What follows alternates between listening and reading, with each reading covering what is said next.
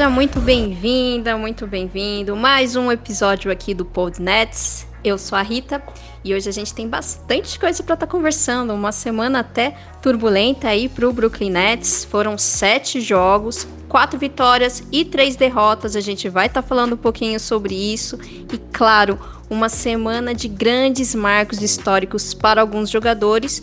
E para a gente finalizar aqui esse episódio, a gente vai estar tá falando um pouquinho sobre o novo uniforme do Nets, o City Edition. Então, vou dar aí um salve para os meninos que vão estar tá acompanhando aí nesse episódio comigo. E antes de mais nada, você não deixe de nos acompanhar aí nas nossas redes sociais. PodNetsBR no Instagram e também no Twitter. Bom dia, boa tarde, boa noite para todos vocês ouvintes e também fãs do Brooklyn Nets. E aí, meninos, como é que vocês estão nesse período? Foram sete jogos, como é que vocês estão analisando todo esse movimento? Fala aí, Matheus, como é que tá todo esse clima aí desses jogos iniciais? É isso aí, fala Rita, fala Alex, fala pessoal que está acompanhando esse episódio. É isso aí, foram sete jogos né, nesse início aí de temporada. Muitas coisas aconteceram, né? Vários recordes pessoais foram batidos, jogos bons, jogos nem tão bons, e a gente vai comentar e conversar sobre essa, esse início de temporada. Mas pra, já para adiantar, eu, eu gostei, assim, acho que tem muitos pontos que tem que melhorar, mas no geral eu gostei desse início de temporada do nosso Brooklyn Nets. Salve, salve, é, torcedores do Brooklyn Nets, pessoal que acompanha o Pod Nets, é, Rita, Matheus, estou aqui mais uma vez para falar do nosso time de Nova York. Esse começo de temporada, é, algumas surpresas boas, outras ruins, mas eu acredito que é normal é, é, oscilar nesse início.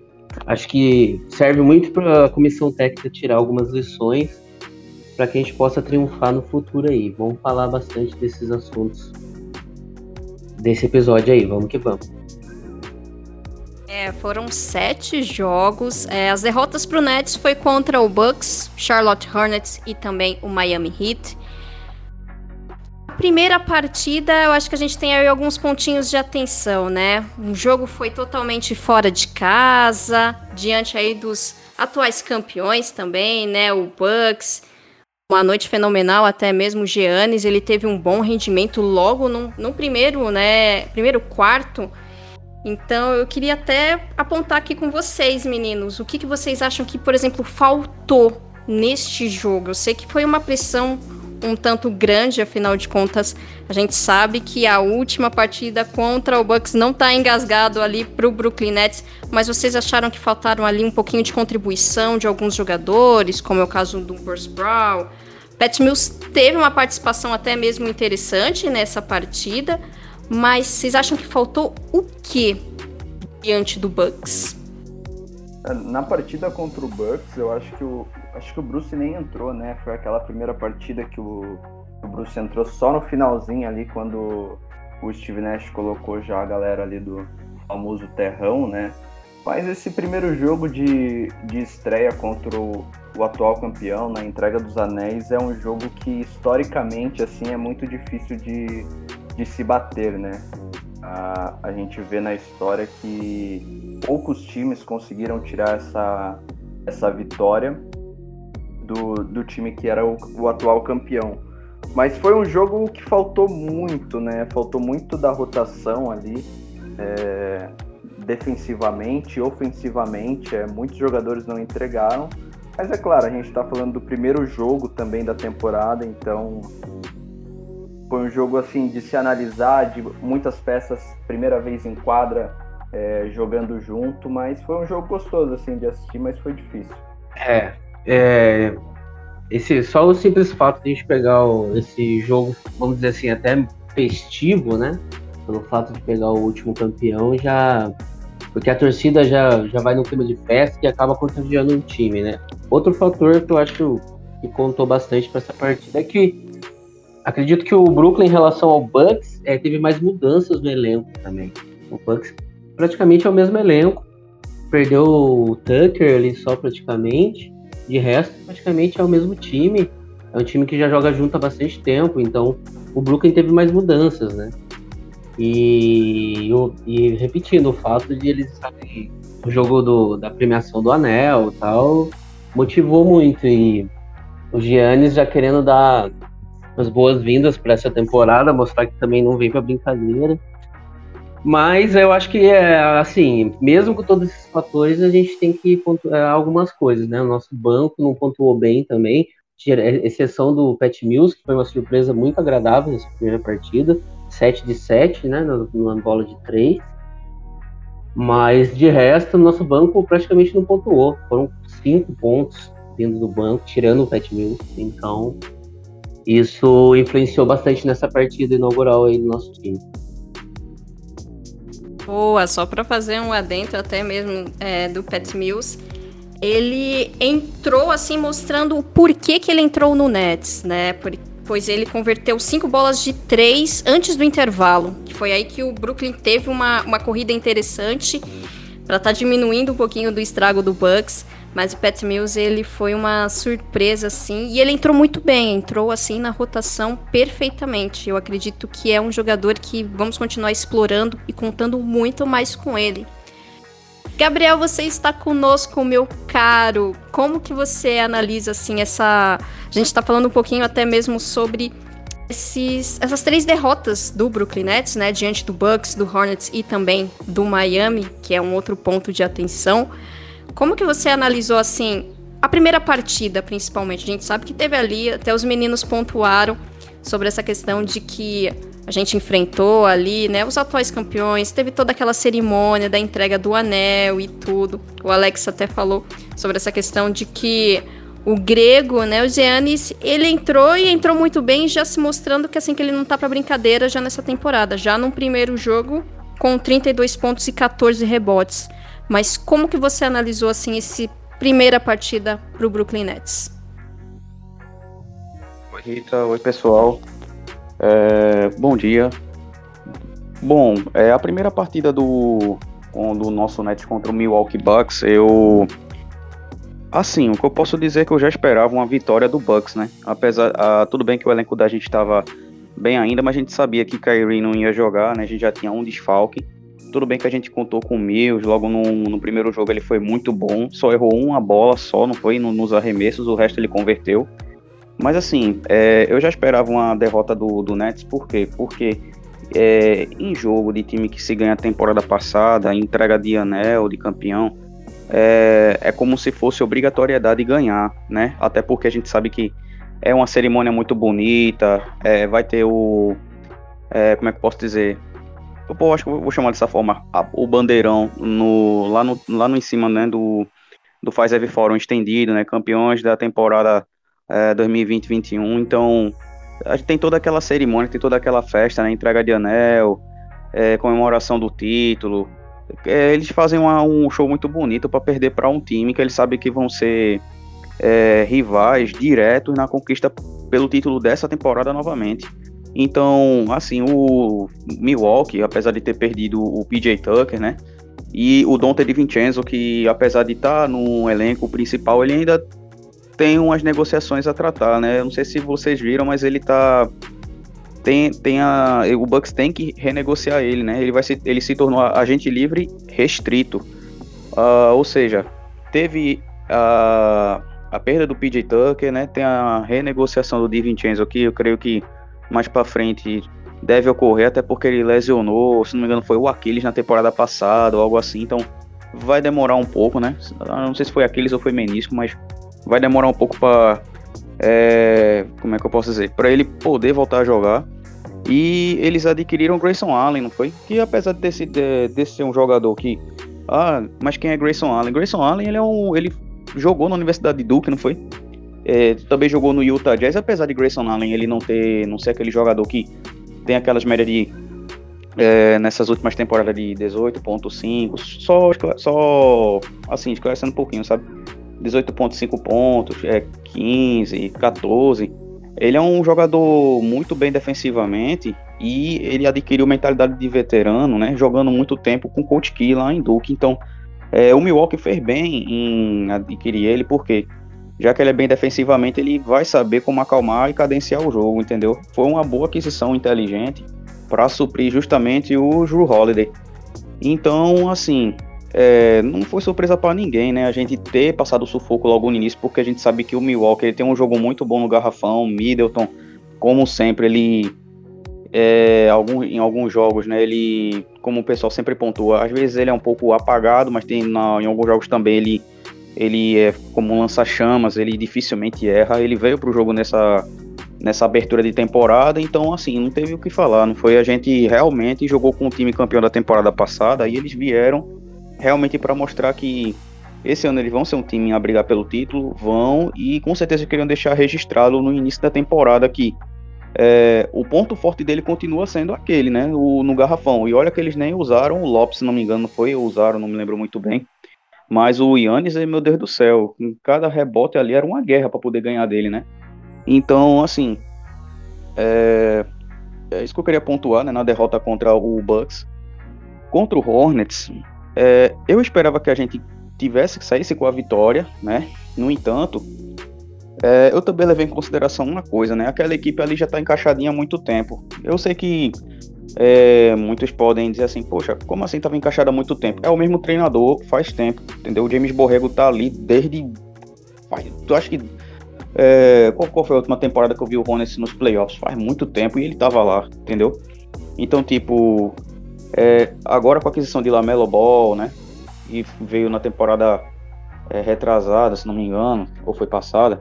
É, tem o Terry Rozier que renovou o contrato dele. É, eles se desfizeram de algumas peças como o Kid Gilchrist, isso abriu espaço no, no cap.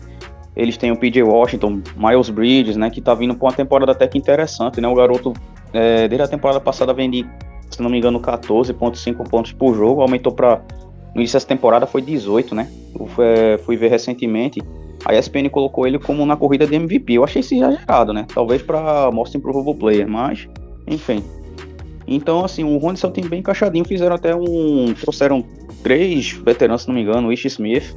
E foi bom, né? Quando o Lamelo estiver descansando e o Rosier for para dois, o Smith ele assume a posição um. Ele é, ele é experiente pra caramba. Ele passou por vários times. Se é, vocês forem. Se a gente for dar uma olhada, é, ele foi. Ele é um dos jogadores que mais passou por franquias assim na NBA. Eu não sei quantas franquias foram, não sei se foi 15, 16, mas enfim.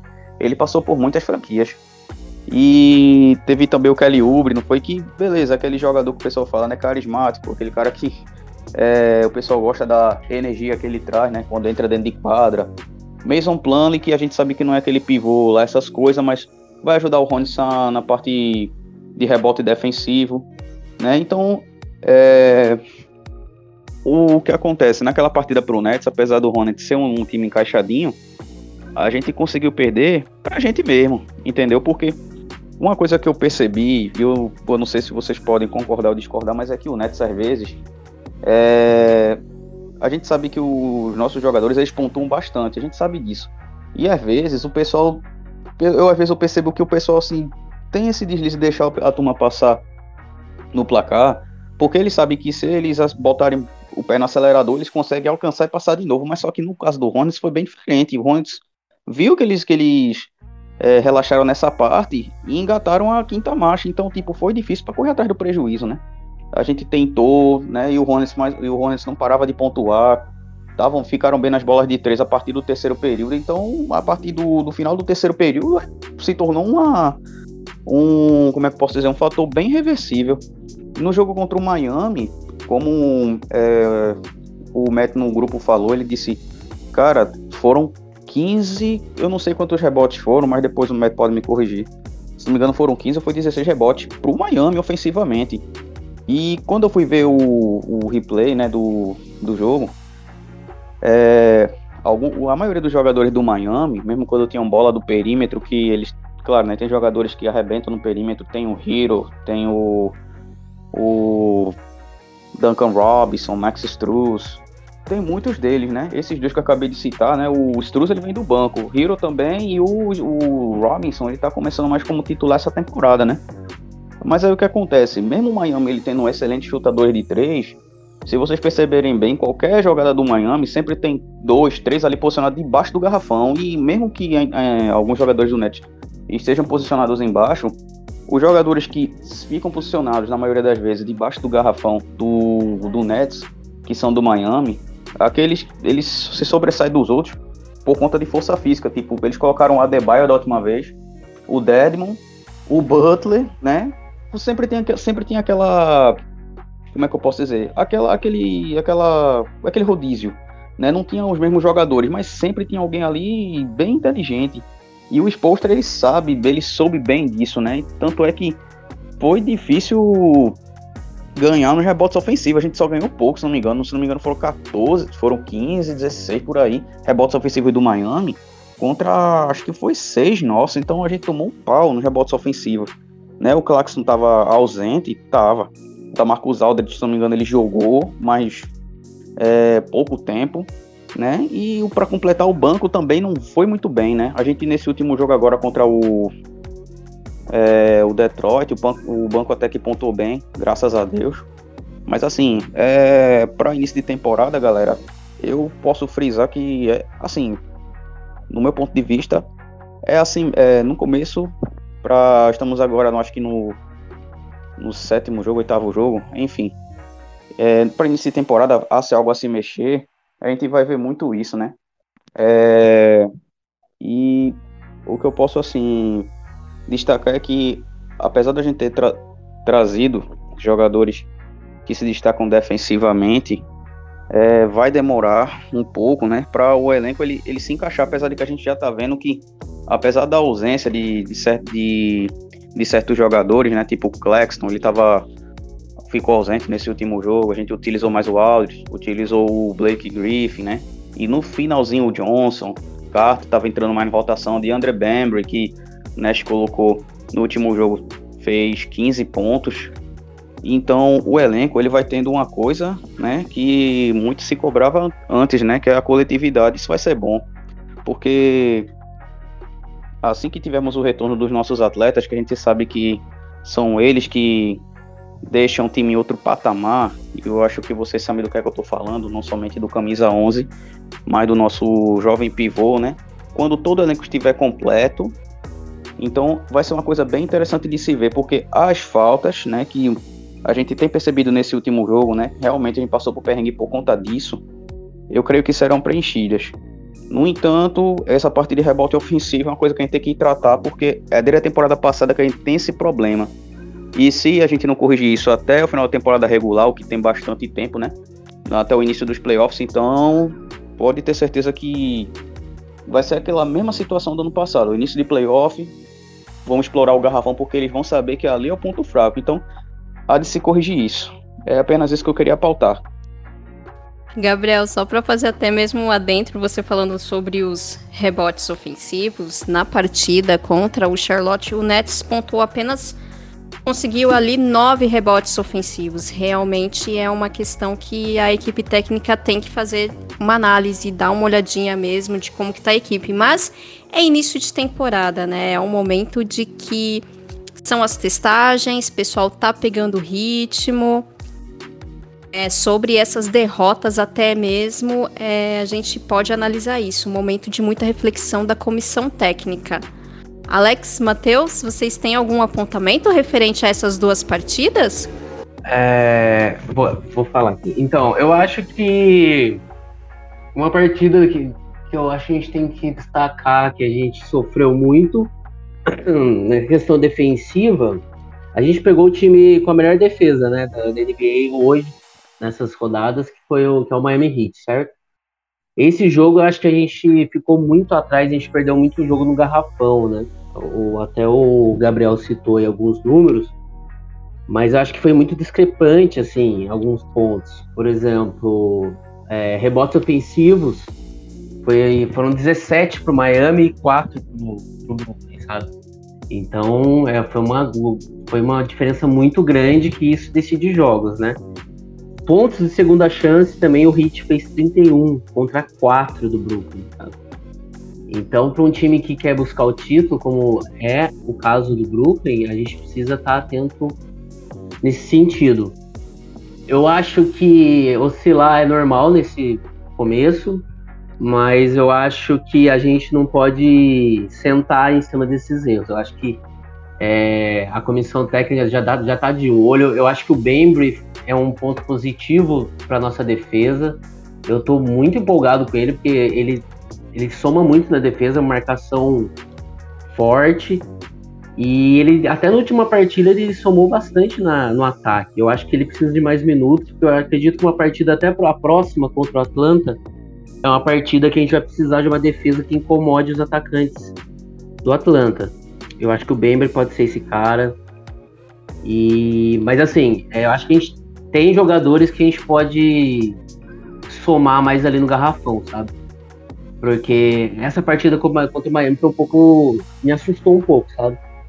Porque a gente vai enfrentar times com, que jogam no físico, que jogam no rebote mesmo, e a gente precisa é, contar com mais rebotes, né? Não tem outro jeito a não ser brigar ali, porque não pode ter números como esse, 31 a 4 ponto segunda chance, senão é derrota na certa. Né?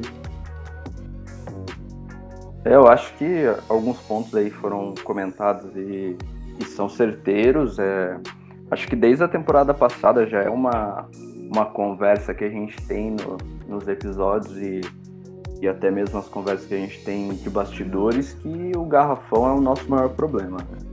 E ainda persiste. A gente ainda tem o Claxton, né, que está em desenvolvimento. Né? A gente vê com certeza um potencial e um futuro muito bom para o Claxton na, na franquia, na própria liga, mas ele ainda é. Ele não está naquele ponto que, por exemplo, o Jarrett Allen já está hoje, né? Aquele ponto de lapidação que a gente teve com o Allen, ele passou dessa fase e hoje a gente vê o Allen aí brilhando, jogando muito, né? Então o Claxton ele ainda está nessa parte de desenvolvimento. Só que novamente a gente tem como o Allen também ficou em muito, em muito, muito tempo na temporada, como sendo esse principal cara na, na nossa linha de, ali, da pequena área ali, né? Debaixo do poste. Então, assim, é, precisa mesmo de ter alguém ali que era o caso do DeAndre Jordan, quando a gente trouxe, achou que ele seria esse cara que ia trabalhar ali, ia ajudar nessa parte, mas a gente ainda não conseguiu encontrar esse cara para ajudar ali. Então, muito se fala de o que a gente pode esperar do nosso banco, né? Como falou Benry, é, Blake Griffin, Lamarcus, o que, que eles podem agregar nessa nossa defesa. Então, acho que a gente com certeza tem peças que podem ser trabalhadas e que possam ajudar a gente. E o rebote, com certeza, é um dos pontos que a gente está falhando muito, né? esse jogo contra o Miami, pelo amor de Deus, eu fiquei louco nesse jogo. Mas é início de temporada, a gente viu muitos outros pontos bons, como o Perry Mills, em muitos momentos jogando bem.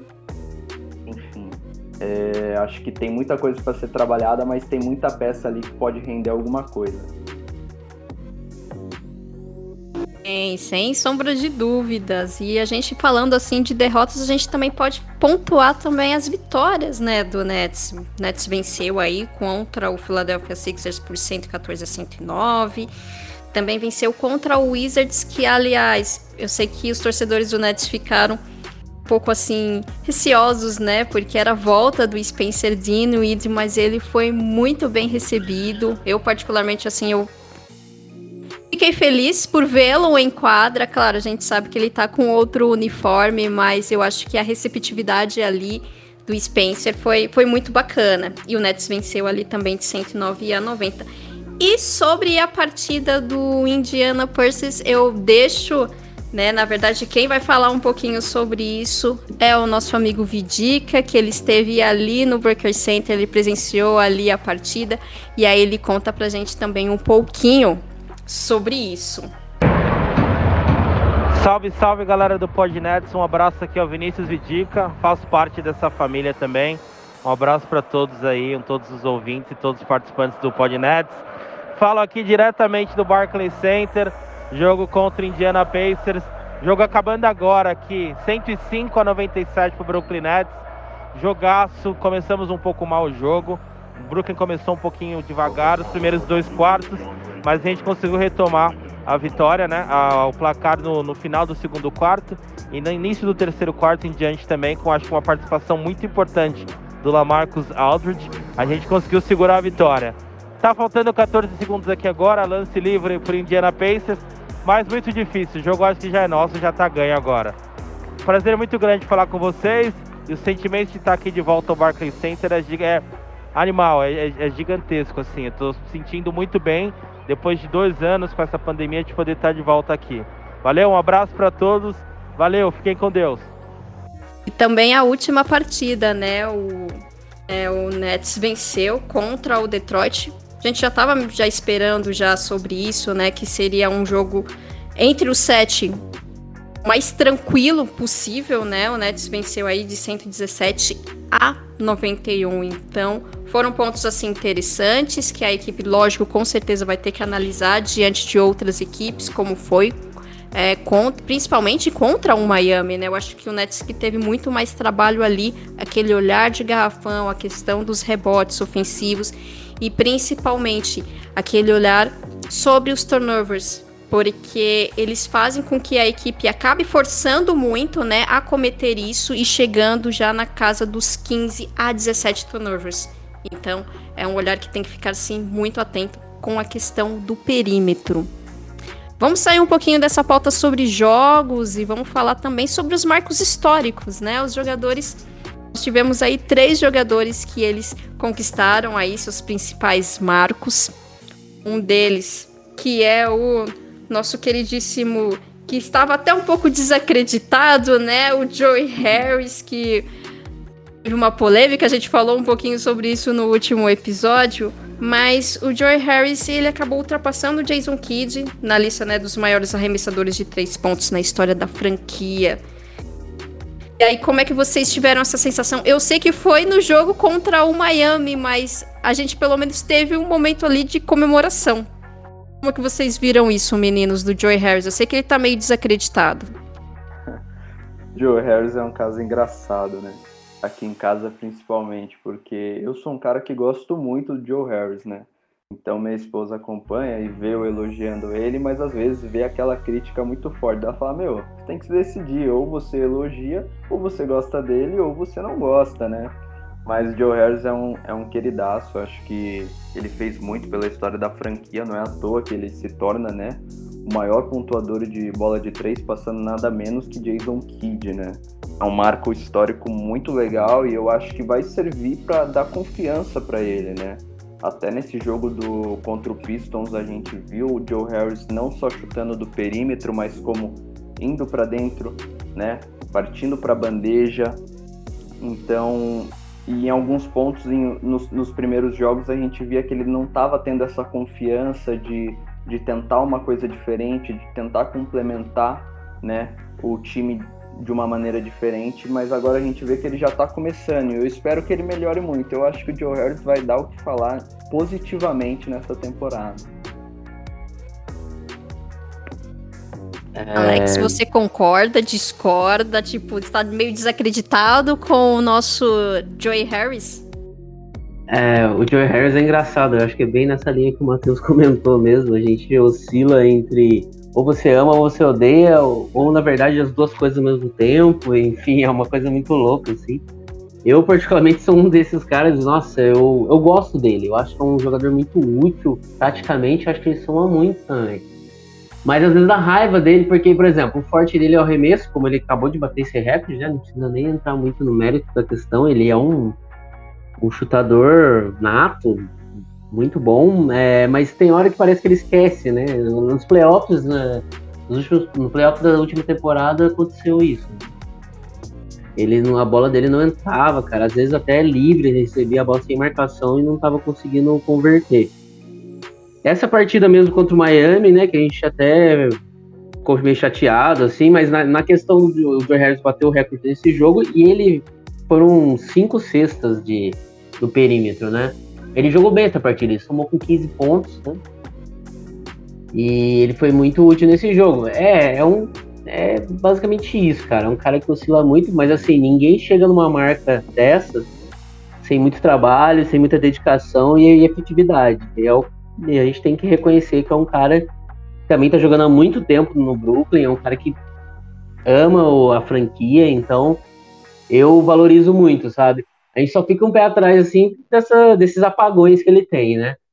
Mas eu acredito que a gente tem que confiar, cara. Eu já, a gente já viu o caso de outros jogadores, grandes jogadores que também tiveram esses apagões, eu acredito que é normal. É mérito também, às vezes, do adversário também de, de bloquear esse, essas qualidades, enfim.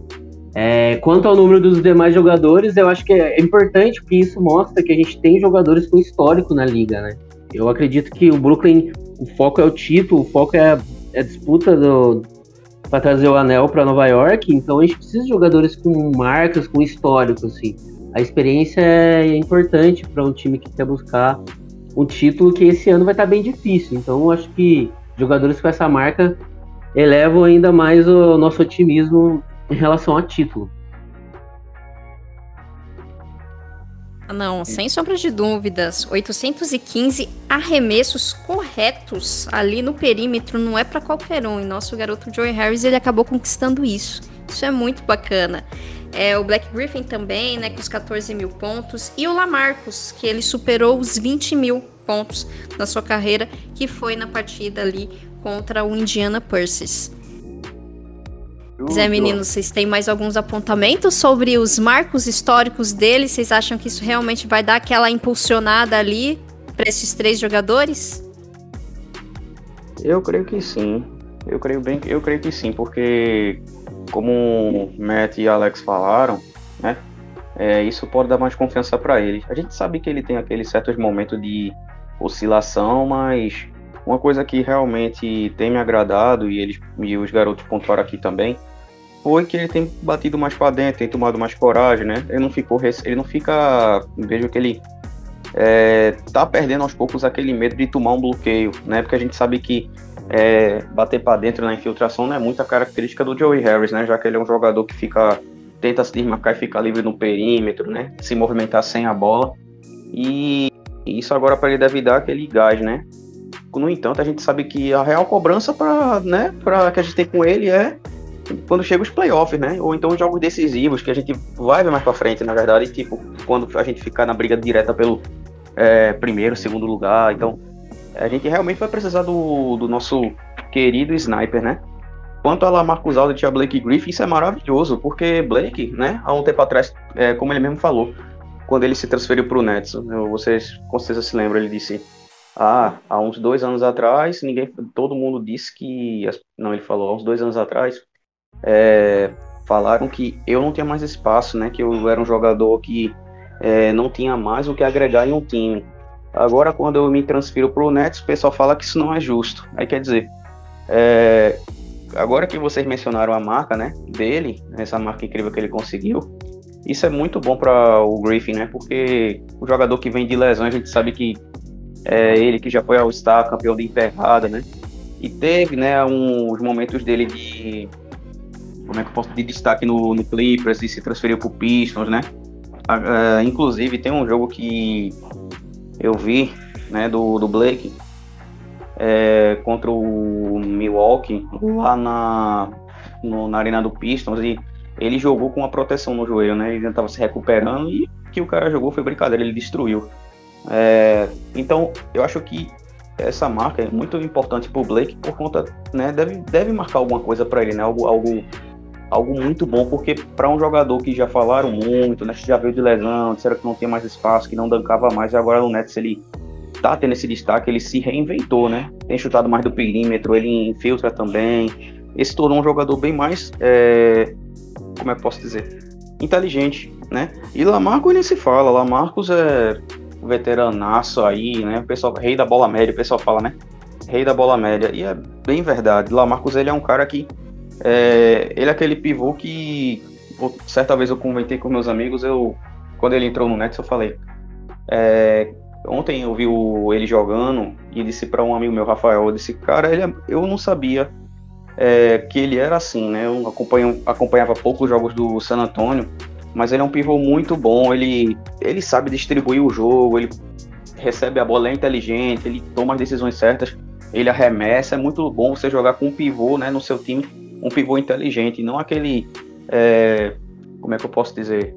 O center mesmo, né? O C classicão, né? Que é aquele cara robusto que pega a bola ali debaixo do garrafão e dois pontos. É, isso é muito bom também, né? Mas no caso do Lamarcus, eu creio que agrega muito mais. Essas marcas pessoais, principalmente de Joe e de Blake, né? Com certeza vão. Eu creio que vão servir para dar um gás a mais, né? Joe Harris é aquela situação, né? Como eu tava falando aí, eu concordo com o Matt e com, e com o Alex, que é, é complicado. Tipo, na hora que a bola cai na mão dele, que você tá precisando, é aquele momento que a gente levanta a mão para cima fazendo símbolo de 13 e quando ele erra, você fica. Ih, rapaz, já erra segunda, erra terceira, você já fica, Jesus, hoje ele não tá bem, né? E Blake, muito por conta desse, dessa situação que eu falei para você, né? Volta de lesão e tal, novo reinício aqui, tem dado muito certo. É... No mais, é apenas isso que eu queria pontuar mesmo. É, e vamos dar uma chance ao Joey Harris, né? Eu acho que esse marco vai ajudá-lo muito e a gente espera, é assim, o nosso, nosso super arremessador aí, 100%, que a gente vai precisar, sim, na temporada regular e também nos playoffs. Vamos falar um pouquinho sobre o uniforme do Seed Edition? Eu sei que tem, eu sei que aqui no grupo... Diga, Matheus. Só um adendo, perdão cortar, Ita, mas é, um ponto importante de Joe Harris é que ele é um dos últimos, né? Que sobrou daquela reconstrução de 2016, né? Então isso é um, é um ponto muito importante, assim, do, do significado que ele tem para a franquia, né? Bem verdade. Que eu, que eu queria pontuar. Mas vamos lá, vamos falar sobre esses uniformes aí, Rita, que eu tô ansioso para falar. Não, eu deixo até você falar, Matheus, porque você é o nosso designer. Eu sei que você tem o, o ponto de vista técnico todo peculiar, assim, sobre esse uniforme. Eu já vou só dar um adentro. Eu gostei do uniforme, tá? Então, por favor. Uniforme, o uniforme é maravilhoso, né? É um uniforme que ele traz é, mais uma homenagem, né? Às raízes de New Jersey. Ele traz todo o contexto histórico do, do Brooklyn Nets, desde a ABA, Dr. J e tudo mais. E, e já é a segunda temporada, né? A gente tem um uniforme que traz esse apelo histórico. É, muitos se falam que é até uma jogada de marketing realmente para trazer e fazer as pazes com os torcedores né, de New Jersey, que quando, Brooklyn, quando né, o Nets mudou para Brooklyn se sentiram um pouco abandonados, né? Mas com essa mudança de 2012. Mas em pontos técnicos assim, é, é só um adendo mesmo que, que não me agradou no uniforme, foi a questão do da borda vermelha, né, que a gente tem em volta do logo do Nets e em volta do número, né? E se você for pegar para ver os uniformes antigos dessa época, você vê que a mesma espessura que tem na borda do logo é a mesma espessura que tem no número.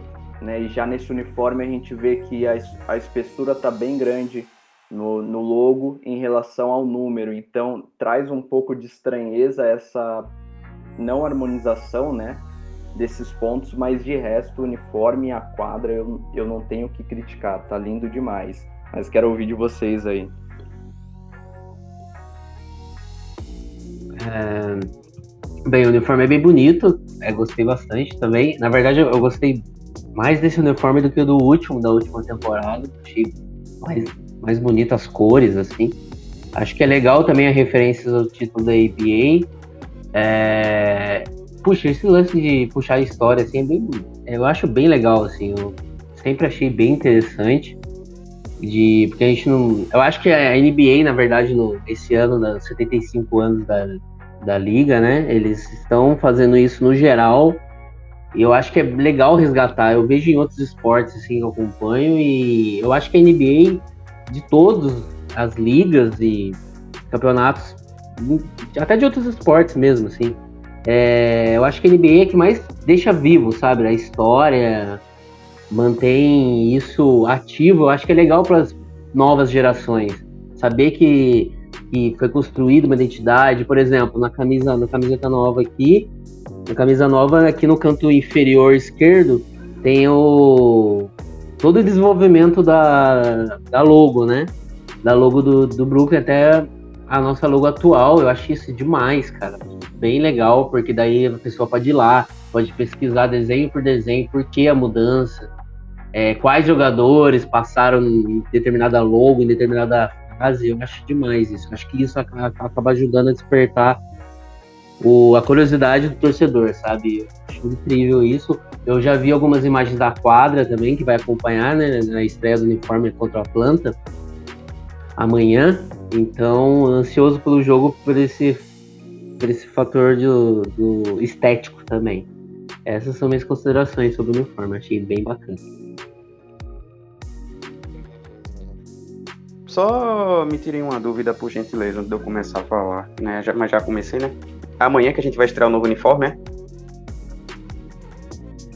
Sim. Amanhã é contra a Mar... Maravilha, maravilha. É... Olha, minhas considerações quanto ao uniforme não tenho o que eu falar. Eu amei o uniforme. Eu só fico querendo. Oh, só tem uma coisa que às vezes eu fico curioso para saber: como é que a comunidade do NBA 2K eles têm é, acesso a esses designs muito antes de ser lançado oficialmente, porque, meu amigo, é uma coisa que eu nunca vou compreender. Aquela turma ali, eu não sei se tem contato com a, com a Deep Web, com os Illuminati, mas enfim. É, é, como é que eu, por que, que eu tô dizendo isso? É porque eu jogo NBA 2K e diariamente tem esses negócios, né? Tem essa, essas mudanças, esses, essas brincadeiras que eles fazem né, em relação à customização do jogo, mas aí é que tá, muita coisa do que eles colocam lá realmente é, é, é como se tivesse uma prévia do lançamento oficial. Mas enfim, eu gostei bastante do uniforme, achei lindão, lindão. E a quadra, é, cara, não tem nem o que dizer, né? Porque quando, quando eu tô jogando aqui o NBA 2K, é, eu gosto de às vezes colocar Brooklyn Nets atual contra o maior Nets de todos os tempos, né? Que tem muitos jogadores do New Jersey, né? Richard Jefferson, Jason Kidd, Kerry Kittles, é, Kenyon Martin. Então, a quadra do, do, do nosso atual Nets, né, fazendo jus homenagem a toda a história do, do Brooklyn Nets, né, desde o início de quando foi fundado, né, quando estava na NBA e passando para a NBA, que a gente sabe que foi uma, um, assim, uma entrada na NBA não muito legal, né, a gente sabe que é, a gente passou por vários perrengues, inclusive, né, nosso querido, nosso querido, né, entre aspas, né, New York KKK Knicks, né, que fez uma falcatrua danada com a gente, né? Mas enfim, é, a gente sabe que isso, né, pra gente que torce pro Nets é uma coisa muito legal, né? Muito muito inspiradora, né, gente? Porque a gente vê o início até o que é hoje, né? A mudança de cidade, né, o, a mudança nas jerseys, no jogo, no, na logo e até o nosso Barclays Center, né? Ou seja, tudo, né? Desde a, desde a fundação até hoje, é uma, é uma coisa que cada logo, como o Alex pontuou, né? É, se a pessoa for lá e, e, pesquisar, né? Logos do Nets ou história do Nets, a pessoa não tem, é, vai ficar curiosa, realmente é isso, né? Eu creio que o design, todo, tudo que foi feito na camisa foi para realmente despertar essa curiosidade no torcedor, né? De é, buscar né, saber mais sobre a história e para quem não, não é torcedor, que gostou da camisa, porque ela realmente foi muito bem é, desenhada, não é? Foi muito bem construída. Até quem não é torcedor, né? Creio que há de se despertar essa curiosidade. E tipo, olha, ontem, né, quando, quando foi anunciado, a primeira coisa que eu olhei foi para minha carteira, né? Eu olhei assim, meu Deus do céu. Eu já eu já eu, eu já não tenho, eu falei, meu Deus. A camisa é maravilhosa e eu não tenho nem 20 centavos, né? Eu acho que é a situação aí da turma aí, algumas pessoas. Mas assim, Amei o uniforme, amei. Inclusive, achei ele, como o Alex falou, né? É, achei ele mais, mais lindo do que o uniforme da temporada passada, né? Que fez uso ao, ao tempo, né? Do Petrovic aqui no Nets. Então, galera, lindona, lindona, ó, eu lindona. Sou, ó, Gabriel, eu já sou meia já suspeita para falar sobre o último uniforme. Eu até ia te perguntar se você coloca, no caso, no jogo, se você coloca o Drazen Petrovic, né? Espero que sim. Mas eu sou meio suspeita para falar assim sobre o uniforme que foi o antigo, que tinha essa referência, né, do, do Nets da década de 90, quando o Drazen, ele até mesmo, ele brilhou assim, no, no antigo New Jersey Nets, e eu acredito sim, que esse sim. uniforme vai trazer sim essa, essa referência, o pessoal trazer essa curiosidade de fazer pesquisa, para conhecer um pouco mais sobre a história do Nets que teve nessa passagem de Nova York, depois para New Jersey e agora no Brooklyn. Então espero que isso acabe despertando a curiosidade de todos. Bom, é, é isso. Diga. Desculpa, desculpa, Rita. É, ia até comentar. Mande bala, Gabriel. É, inclusive, eu falei até pro Matt e para quem tá, quem, para quem tá escutando o podcast nesse momento, né? É, para os nossos ouvintes, eu vou fazer, eu tô trabalhando aqui numa arte, né? Do para falar justamente sobre isso, né? A, a história do nosso Brooklyn Nets, né? Desde o começo, desde a fundação até os dias de hoje. Então, eu vou colocar lá uma arte falando sobre a, essa nova City Edition, né? Que foi anunciada ontem e de todos os logos antigos, né? Desde a da história é, do, a, da nossa entrada na NBA, a, os dois últimos títulos na, na ABA, né? A é, antiga American Basketball Association até o dia de hoje. Então, assim, para quem não para quem não tem um, uma noçãozinha, né, quando a arte estiver pronta vai gostar pra caramba, porque realmente vai estar tá lá mostrando, né, todos os logos, todas as, as referências às cidades, né, pelo, pelos quais o Nets passou, jogadores que atuaram, né, pelo Nets quando estavam é, com esse uniforme, então vocês podem aguardar que vai ficar uma coisa bem legal. Gabriel já dando já um spoiler já sobre a arte, né? Mas bacana, vamos ficar no aguardo então. Bom, pessoal, é isso que a gente queria trazer nesse episódio, episódio até mesmo falando um pouquinho sobre como é que foram os jogos, a questão dos marcos dos jogadores e também sobre o nosso ponto de vista do uniforme. Eu dou a palavra para o nosso garoto cronograma, né? Matheus, fala um pouquinho sobre como é que vão ser os próximos jogos do Brooklyn Nets. É isso aí. É, até como a galera aí já falou, é, é, o jogo de estreia né, desse novo uniforme é contra o Atlanta Hawks. Né? Eu não sei se você vai estar ouvindo esse podcast antes ou depois dessa partida, mas esse jogo vai ser transmitido pela ESPN, né, pela ESPN 2, amanhã, né, na quarta-feira, dia 3, às 8h30. Depois a gente enfrenta de, novamente o Detroit Pistons, né, na sexta-feira, no dia 5, às 8 horas. Esse jogo é apenas transmissão da League Pass e da, da IES, né, Nova York. Você conseguir assistir, é bem legal assistir a transmissão deles. Eles fazem uma transmissão muito maneira, assim. É... Depois a gente pega no dia 7 do 11, às 5h30 no domingo, o Toronto Raptors. Lá em Toronto vai ser um jogo bem gostoso de assistir. Os jogos em Toronto são sempre bons. Depois na segunda a gente pega no back-to-back -back um jogo que é um jogo esperado aí por todos, né? Como que o Nets vai enfrentar essa equipe do Bulls aí, eu acho que vai ser uma partida muito legal. O Bulls que tá enchendo o olho aí de geral. Então no dia 8 na segunda-feira, às 10 horas, a gente pega o Bulls. Esse jogo também é transmissão apenas no League Pass. Depois, na quarta-feira, a gente pega o Orlando Magic, né? Na quarta, dia 10, também é transmissão do League Pass. Depois a gente pega o Pelicans, o OKC, e daí a gente só volta a ter transmissão na TV Nacional no dia, na, no dia 16, na terça-feira, contra o Golden State Warriors. Vai ser jogão às 9h30.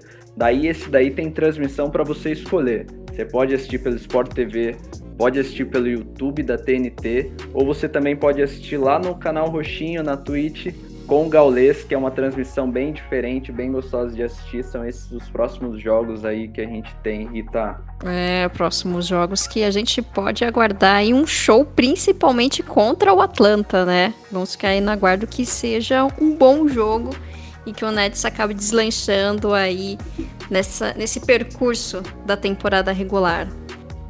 Bom, é isso, o nosso episódio super especial falando um pouquinho sobre essas partidas. Queria até dar um abraço assim para todo mundo que ficou com a gente aí até o finalzinho desse episódio e continue aí seguindo as nossas redes sociais e acompanhando aí o Podnets.